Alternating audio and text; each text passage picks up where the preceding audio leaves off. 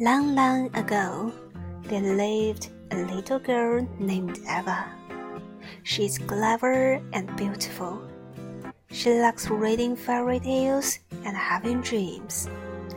She always lie on her bed and dreaming that one day she could wear crystal shoes like Cinderella, getting married with her prince.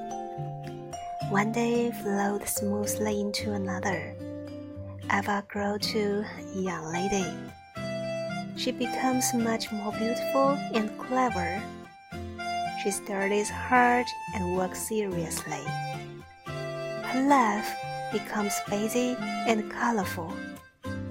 She has no time to read fairy tales or have dreams anymore. But she never forget her primary dream. Wearing her dream shoes and get married to her. Right. That day, the boy ran into her life. They fall in love quickly. They go shopping, eating, hand in hand. They are happy, rejoiced, and delighted. Eva believes he is her Mr. Eventually, the boy asked her to get married with him. He promised that he would give her a sweetest future and happiest life. Eva feels she's the luckiest girl in the world. She smiles and nods and saying, I do. They begin to prepare for the wedding party.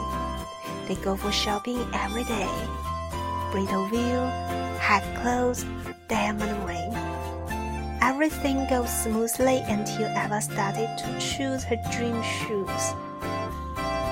The one that she had dreamed for so many years.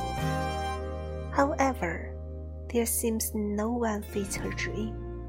No one can make her become a princess. She becomes despaired, unhappy, and even scared.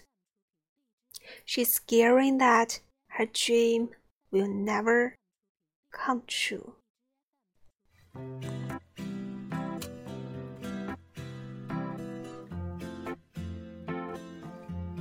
She's a so nice girl.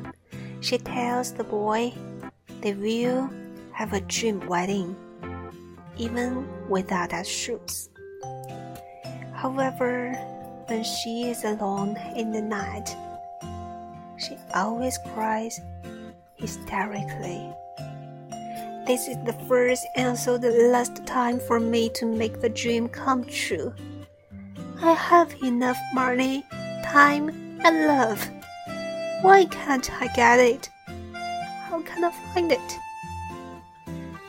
The boy understands Eva's dream. He wishes to make her dream come true. He went over every places to find it, exhausted, tired. He felt close to despair until one day, finally, he found it. He bought it and ran forever. He went to give her a surprise. He kneels down in front of Eva. Dear my baby, I love you. You are my princess. Eva took out the shoes from the case cautiously, Bristol shining in her eyes. You really did it. She was on it and feels that she is the happiest girl in the world. Eva married with his prince wearing that dream shoes. Everyone can see the happiness in her brilliant eyes. Every girl has a princess dream.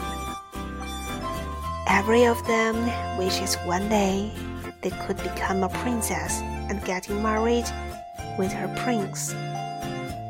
Every good girl deserve, deserves a happy ending. Crystal Fairy make it come true. This is not only a pair of dream shoes, but a path leading to love, happiness, welfare, and romantic. Happily ever after.